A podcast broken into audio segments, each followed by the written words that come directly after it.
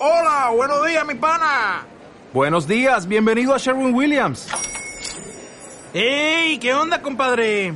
¿Qué onda? Ya tengo lista la pintura que ordenaste en el ProPlus app. Con más de 6.000 representantes en nuestras tiendas listos para atenderte en tu idioma y beneficios para contratistas que encontrarás en aliadopro.com. En Sherwin Williams somos el aliado del PRO.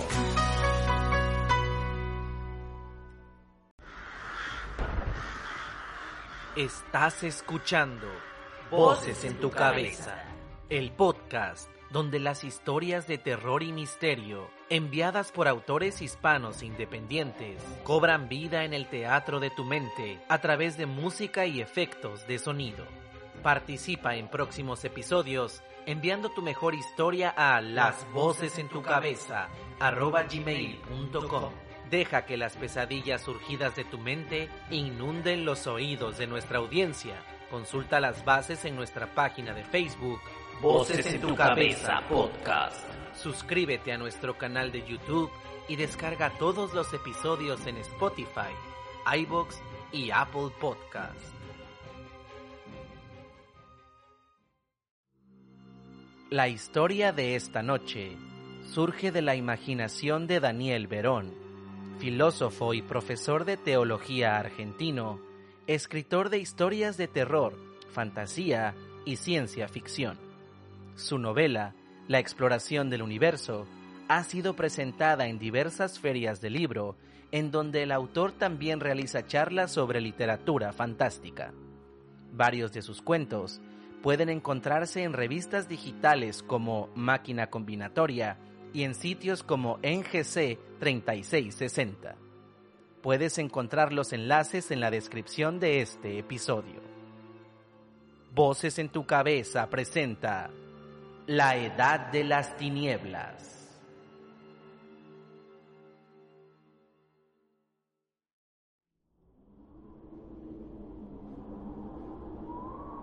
En la lejanía, envuelto en la oscuridad, avanzaba lentamente pero con pasos firmes y seguros una figura nocturna. Cubierta de viejas y gruesas pieles que le llegaban a los tobillos, y rozaban los arbustos y matorrales. El espeso bosque era apenas algo menos silencioso que las extensas llanuras del sur. Aquí o allá, en algunos puntos del infinito, a la fría luz de las constelaciones, misteriosos seres, moradores de eternas sombras, dejaban oír sus lamentos. Pero aquella figura ya no se atemorizaba al escucharlos. En lo profundo de su ser, un primitivo mecanismo ancestral convertía en emociones imagen los distantes sonidos, y sabe que estos buscaban lo mismo que él. No era capaz de recordar, pero su instinto, entrenado gracias a una larga experiencia, conocía que los seres de las sombras rara vez atacaban. Era preciso que se reunieran muchos de ellos y estos eran tiempos en que la vida desaparecía rápidamente del planeta.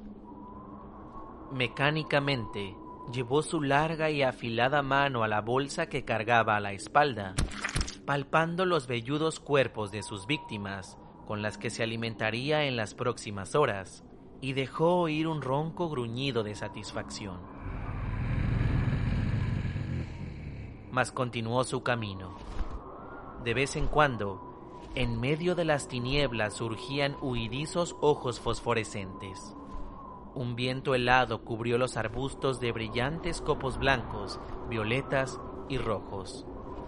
Si bien no acostumbraba a acampar en el bosque, comprendió que no podría apartarse mucho de allí para así protegerse del frío.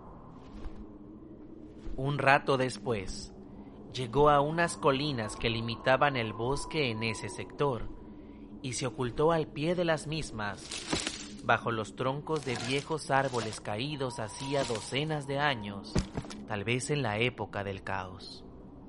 Allí se arrodilló y con gestos rápidos extrajo de su tosca bolsa, masa peluda y sanguinolienta, los restos de un extraño animal que había triturado él mismo unas horas atrás luego de dejarlo inconsciente arrojándole piedras brutalmente. Con sus poderosos y largos brazos, en unos instantes le seccionó varias partes del cuerpo en grandes trozos y uno a uno se los llevó glotonamente a su desmesurada boca.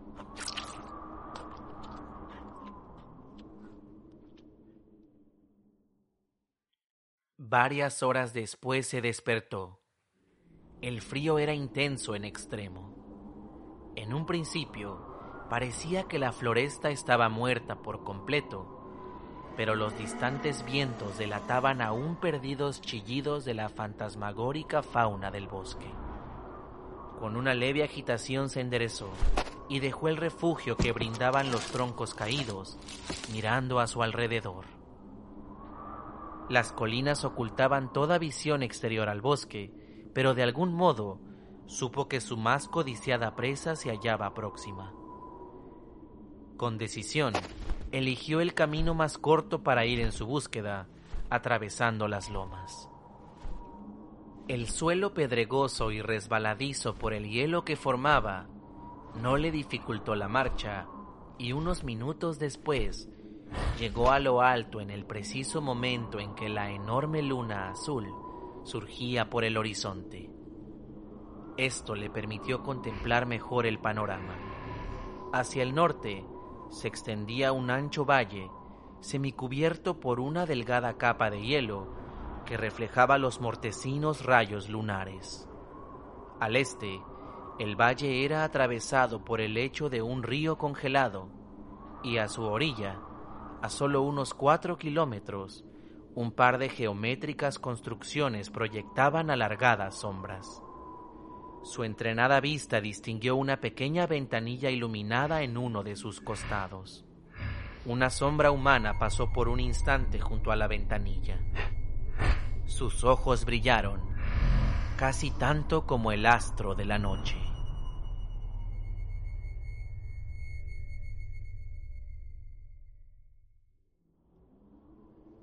El pálido rostro de Dicker se volvió hacia la ventana y contempló indiferente la pradera carmesí, como un mar de sangre, una sangre que alguna vez había caído a torrentes. ¿Cuánto tenemos ahora? dijo Sara en voz alta, levantándose de un sillón donde había permanecido ensimismada todo el periodo, al igual que todos los periodos. Quince bajo cero en el exterior, respondióle mecánicamente él, observando el indicador de la cocina. Ambos se habían hablado sin apenas darse cuenta, al igual que siempre. De pronto, ella se bajó el cierre del buzo, enseñándole los pechos y acercándosele. Me voy a la cama. ¿No vas a venir conmigo? Ve tú sola, replicó Dicker, indiferente. Sara se mordió el labio inferior y suspirando, se subió nuevamente el cierre. Luego de un instante de silencio dijo, ¿Para qué hacemos todo esto, Dicker? ¿Qué esperas que ocurra? ¿No ves que los hombres, la humanidad entera se está extinguiendo? No, no es así. Todavía tenemos esperanza de sobrevivir. Pero, ¿para hacer qué? ¿Te das cuenta que ya no servimos ni para hacer el amor? Cualquier hombre de antes del caos me hubiera tocado y ahora se acostaría conmigo. En cambio... Dicker, malhumorado, se levantó y revisó los controles de la cocina.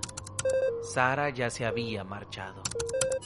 Profesor, el termómetro indica solamente 19,3 grados. Por primera vez en largo rato, Salomón levantó la cabeza de sus escritos. Ya te lo he dicho, Dicker.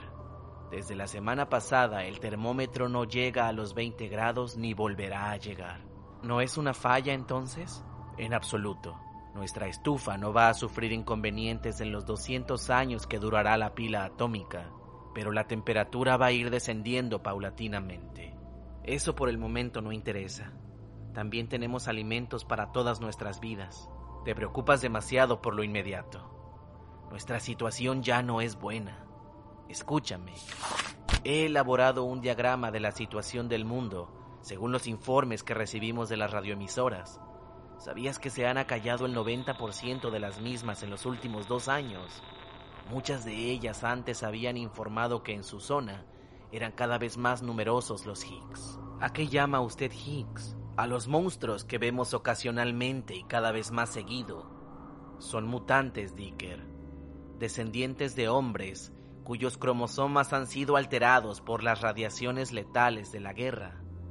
Ahora vagan por los espacios abiertos como fieras buscando su presa, y tienen mucha hambre. Pronto llegarán aquí y pueden acabar con nosotros. Podemos echarlos, escúchame. Sara tiene razón en lo que te dijo hace un rato. Como historiador, no se me escapa que la especie humana está desapareciendo.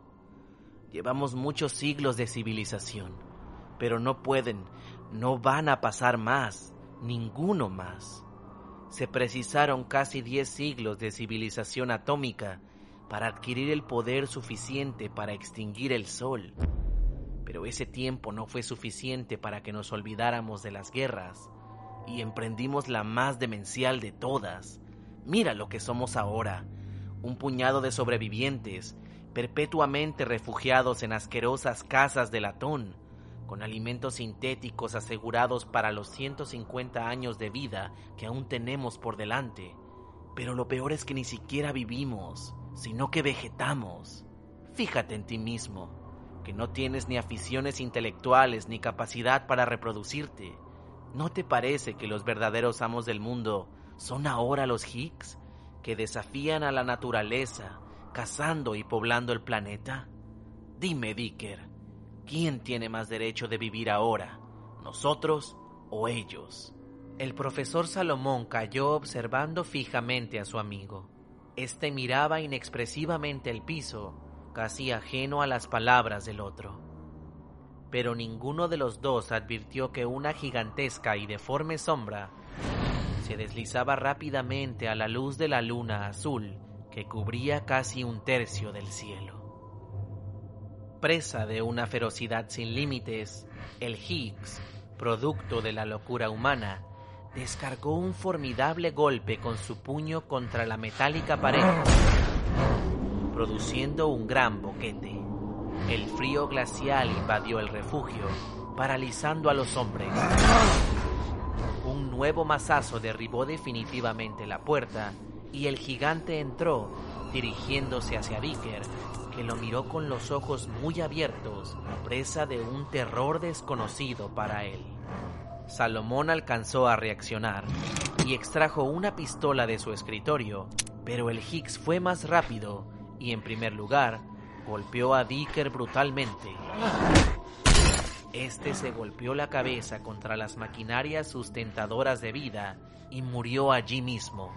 En cuanto a Salomón, antes de poder apuntar, le fue quitada el arma y luego recibió un terrible golpe al serle arrojado el escritorio encima. Su débil corazón, al igual que todos los humanos, no resistió y también murió. En ese momento llegó Sara, alarmada por el ruido. Instantes después, su cadáver yacía partido en dos.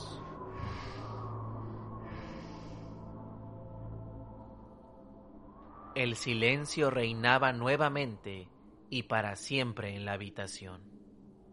El Higgs, calmado ya por completo, contempló durante unos instantes los restos de los últimos sobrevivientes de la especie que lo había convertido en un mutante. Lentamente, arrastró uno a uno los cuerpos al exterior y los dejó a la entrada del refugio. Y qué extraño pensamiento cruzó por la mente del Higgs cuando, luego de observarlos una vez más atentamente, dejó oír un gemido, tal vez un sollozo, contenido. Mas de pronto, advirtió que la luna azul se ocultaba tras las inmensas montañas del norte. El hielo carmesí pareció volverse negro como el carbón y un viento gélido asoló la tierra. De la floresta surgieron mil ojos fosforescentes como estrellas huidizas y en los montes aullaron los seres desconocidos de la noche. Extrajo de entre sus pieles un tosco cuchillo y lentamente dio comienzo a su banquete.